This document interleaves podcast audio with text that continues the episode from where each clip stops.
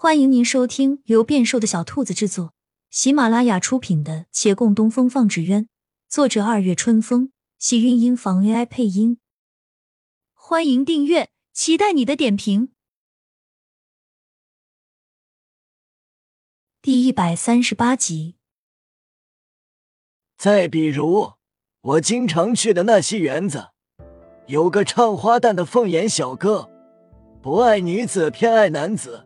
对了，孟小哥，他之前是不是来找过你？我跟你说哦，他近日已寻得良缘，这本也没什么值得一提的，可因两人同为男子，就总让旁人非议。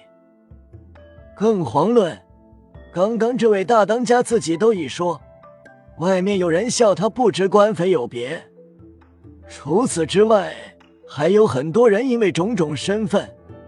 违逆了众人所认为相配的常规，他们觉得门不当户不对，亦或者不符合了世俗的伦常观念，哪怕是与他们无关，也非要来插科打诨搅和一下，以至于这些人想走到一起，便比其他人受到了更多的阻碍。呵，世人眼中的规则，有时候就是这么狭隘。所以说。能聚到一起不容易，两情相悦更不容易。没人会另眼相看，觉得你们不能不应该在一起。你们已沾天时人和，还不知道好好珍惜。那两人对望了一眼，手攥在一起，重重点点头。再稍作闲聊，这闹别扭的两人手拉手离去了。屋内沉静了会儿，赵大娘看看大家，又想起之前的提议。那晚上还去不去我家？去啊！有人请客，干嘛不去？洛姑娘晚上有约，就不勉强她了。其他人必须去啊！我那儿还有两坛好酒呢。月兰与孟寻同时摆手，而还没说话，就被洛长青打断：“你们若是因为我而不去，那我会过意不去的。有什么事？”回来再说吧。就是啊，你们俩留在这里打扰了洛姑娘与人相约，过意得去吗？两人只好闷闷不乐的点头，只觉这不是去吃饭，而是要去上刑。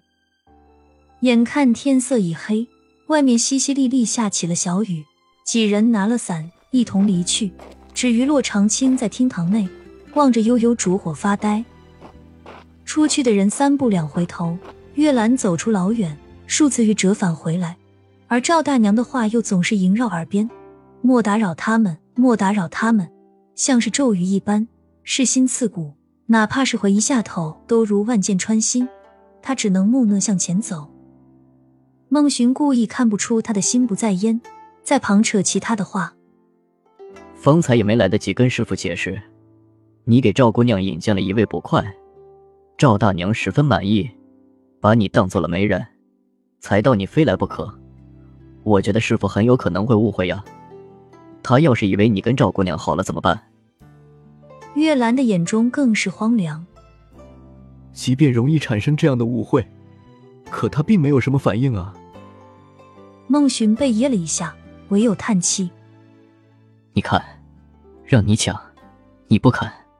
我跟你说啊，现在也不是没有机会哦。你别再乱说了，微微，你就听我的吧。到达赵记包子铺的时候，雨又大了些。一行人刚进门，忽见一众官差迅速而过。急行在正中央的是县令大人，他面色铁青，脚步匆忙。那跟在最后的正是才与赵姑娘定下婚事的捕快小晴。小晴瞥见他们都在门口张望，偷偷跑过来道：“我们大人今日下午得知。”害陈大掌柜入狱的是那乌衣寨女匪，又查出县衙里居然有他们的探子，都要气炸了，命令我们立刻上山剿匪，而且这次他要亲自去。不说了啊，我得跟上了。得，这回看看是谁让着谁。顾掌柜笑了两声，都进屋吧。对对对，进屋。